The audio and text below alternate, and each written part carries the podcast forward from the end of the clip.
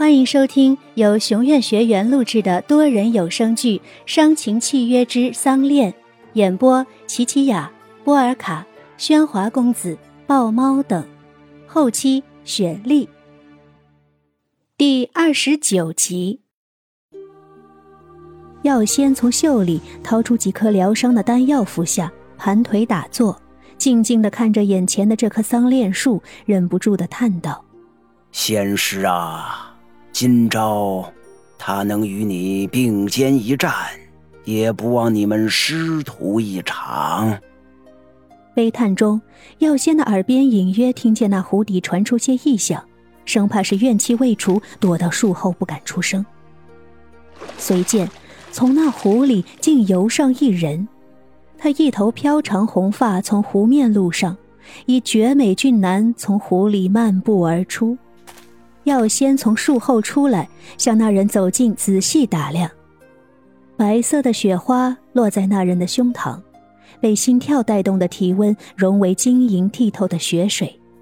一双脚稳稳地踏在道路上，每走一步都会留下由白雪印出的脚印。尤其是那双赤色双眸，分外熟悉。嗯，你。莫非，莫非你是宁猫？哦哦，天哪！你你已经退身成人了。人？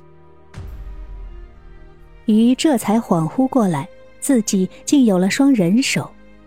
摊开掌心，低头看去，片片雪花飘落在他那已有纤纤指骨的双手上，屈指合手去拿捏空中那飘雪。在松开时，掌心的雪花全已化作了水。冰冷的雪水穿透入心，一滴伤心泪随着鱼那俊美的脸庞滑下。鱼将手贴放在脸颊，用他那滚烫的泪温暖着掌心雪水，将它们融在一起。丧，我已修成人形，但你却看不到了。药仙看着眼前的凝猫，从最初的一只小灵修成了现今的人形，这一路他步步阻挠，却还是酿成如此后果。药仙开始猜疑自己的所作所为是否对错，他捡起地上的道袍向鱼抛去。鱼起初不甚惶恐，以为药仙又要施法收他，却不想药仙竟是为他已褪去皮毛的身体穿上了布衣。你，不捉我吗？仙师为你这般付出，如若我再捉你去炼丹，岂不愧对于桑？况且我应了仙师要照顾你，不捉了。药仙唤鹤，欲带着鱼离开，却见西边映来一道霞光彩云。见此景，药仙则立马敬姿参拜。小仙恭迎瑶池仙母圣驾。云霞中浮现出无极瑶池仙母的尊形。今小仙母驾临，于惶恐伏地跪拜，却忘了自己已非畜兽。仙母一观，仙明湖已平如镜水，已平乱象，唯在那湖央的定海诸岛上，多了棵飞界的红树。抱朴子。你来这仙明湖取药，怎不见桑？这，呃，回仙母，桑他。瑶池仙母通晓天地，药仙不敢答谎，唯有低头不语。仙母已算得事情缘由，将目光落在药仙身边的红发男子上。你就是那偷吃仙丹的灵儿？鱼毫不藏眼回道。回仙母，正是醉灵。醉灵悔不该偷吃仙药，闯下大祸。如今桑为护住这湖，用自己的仙水来填封了这裂开的诸岛，求仙母救桑。醉灵自愿受罚。仙母摇头叹息，青云抬手扶起桑恋树下那段青绸，青绸飘于空中，微微发亮。经仙母一提醒，药仙忽然一拍脑门，大悟：“哎呀，我怎么没想到呢？仙师有救了。真的吗，仙翁？你不能骗我。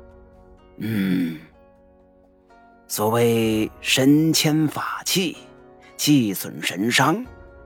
每一个仙者的法器都存有元神在其中。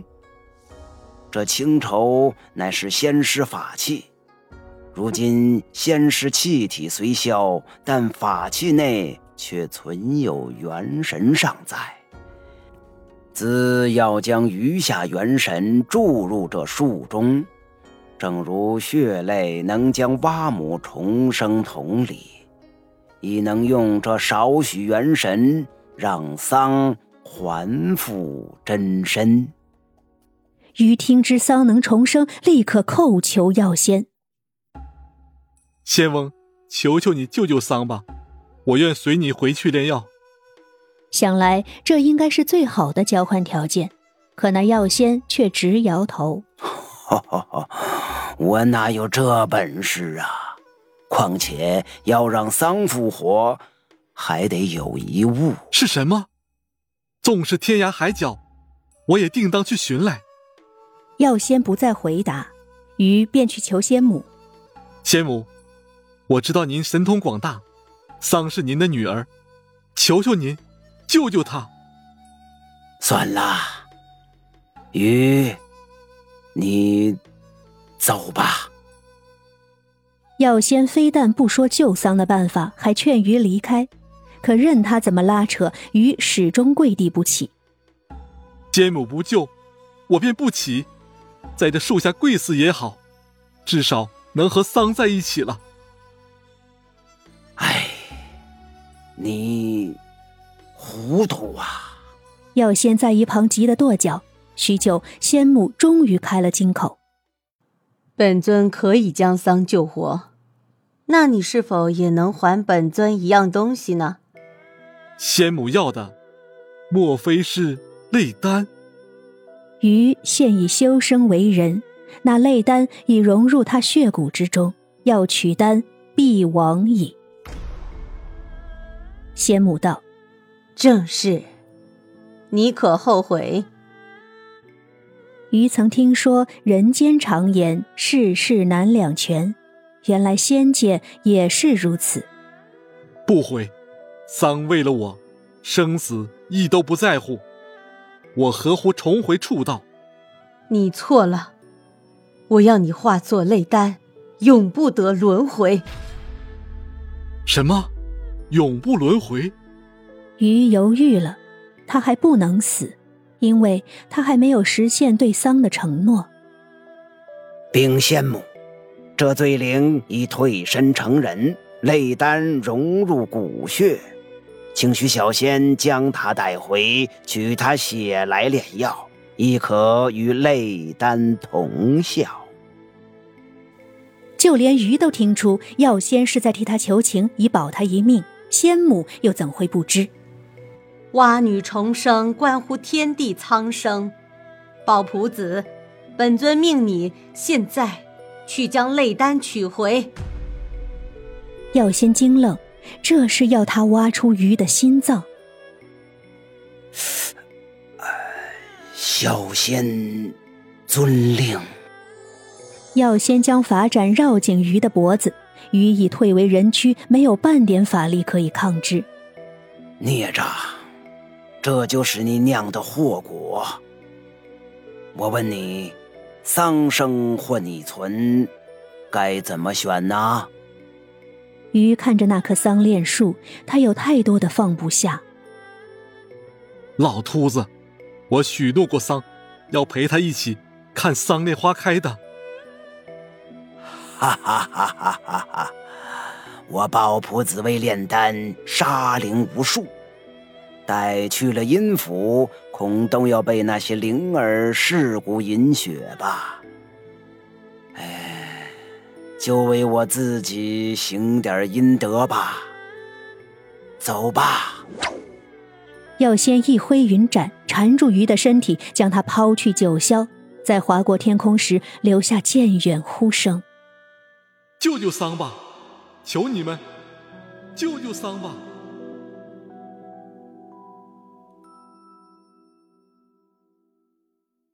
本集内容到此结束，我是桑。感谢大家收听，记得订阅哦。